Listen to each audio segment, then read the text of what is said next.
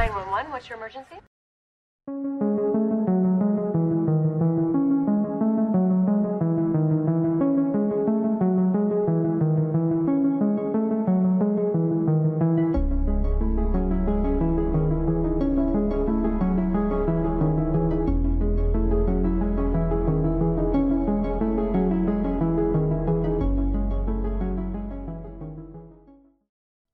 Hola, hola amigos, espero que estén todos súper bien. Yo soy Mika y les doy la bienvenida al tercer día de la semana Halloween 2023. Siete días, siete episodios diferentes para disfrutar. En el día de hoy voy a contarles una historia bastante particular que le sucedió a una usuaria de Reddit. Una vez más, y como siempre, los invito si quieren a buscar un té, un café, lo que les guste tomar y empezamos con el caso.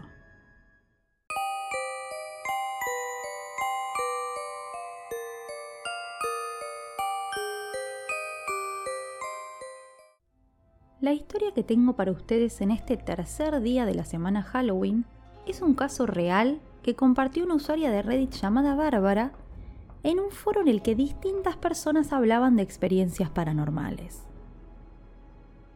Como suelo hacer en los episodios con historias de Reddit o de otras personas, se los voy a leer en primera persona y traducido al español.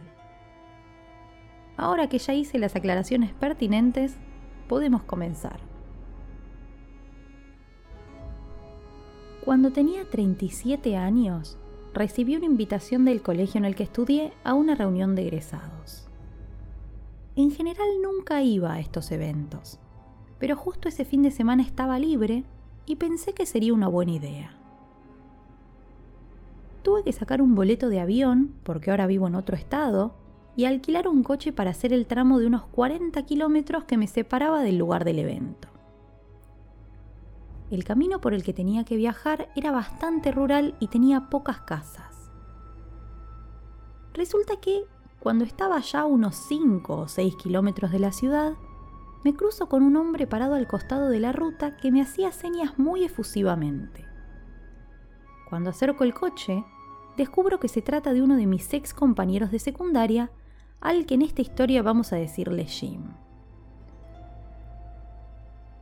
Cuando me doy cuenta de quién era, lo invito a subir al auto y nos ponemos a charlar mientras voy manejando.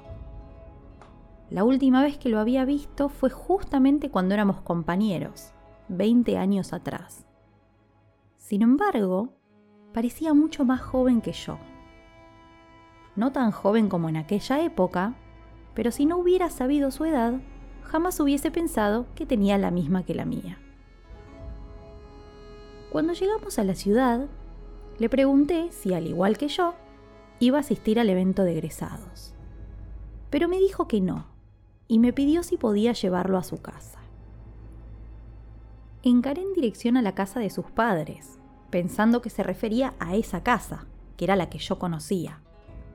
Pero no, me pidió que lo alcanzara a una zona un poco alejada, donde había un parque de casas rodantes. Eso me hizo pensar que vivía allí, pero la verdad decidí no preguntar.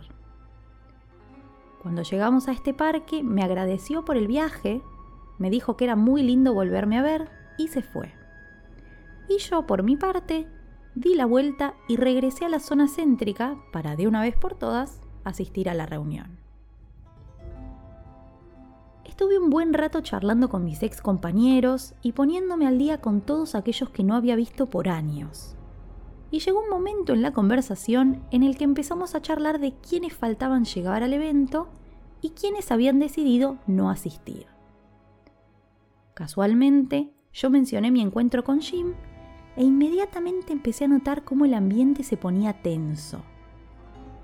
Todos los que estaban hablando cerca mío pararon en seco. Yo no entendía qué era lo que estaba pasando hasta que una de mis viejas amigas me dijo, Bárbara, Jim volcó con su auto en esa ruta y falleció ocho años atrás. Todos los que nos quedamos aquí estuvimos en su funeral de pronto empecé a sentirme muy mareada, tanto que tuve que salir del lugar a respirar. Salí corriendo y me senté en mi auto de alquiler a recuperar la compostura. Mientras trataba de calmarme, corrí la vista hacia el asiento donde horas antes había estado sentado Jim. Y allí encontré un diario local que, por supuesto, yo no había dejado allí. Lo acerqué a mis ojos para verlo mejor. Era una edición de hace ocho años, y en la tapa estaba la noticia del accidente de Jim con todos los detalles. Todavía no sé qué fue lo que sucedió en ese viaje, ni cómo calificar mi encuentro con mi ex compañero. Pero sí puedo decirles que hasta el día de hoy todavía conservo ese diario.